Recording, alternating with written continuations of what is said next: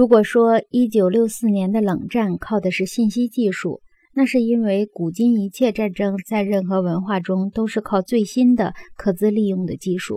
约翰多恩以感激的心情评论了重炮所带来的福音。于是，受惠于理性之光，他们发现了大炮。由于有了大炮，战争以迄今为止最快的速度结束了。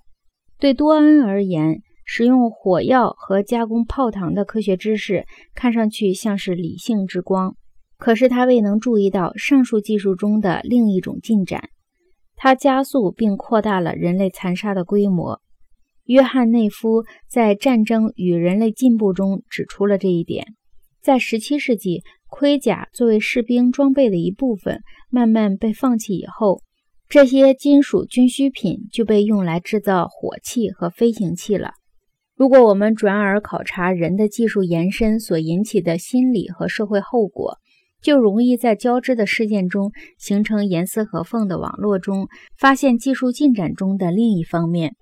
早在二十世纪二十年代，阿马努拉汗似乎已经觉察到这张网。他在发射一颗鱼雷以后说道：“我觉得我已经成了半个英国人。人类命运无情纠缠的织物，给人的上述感觉被一位学童无意之间言中了。”他说：“爸，我恨战争。为什么，儿子？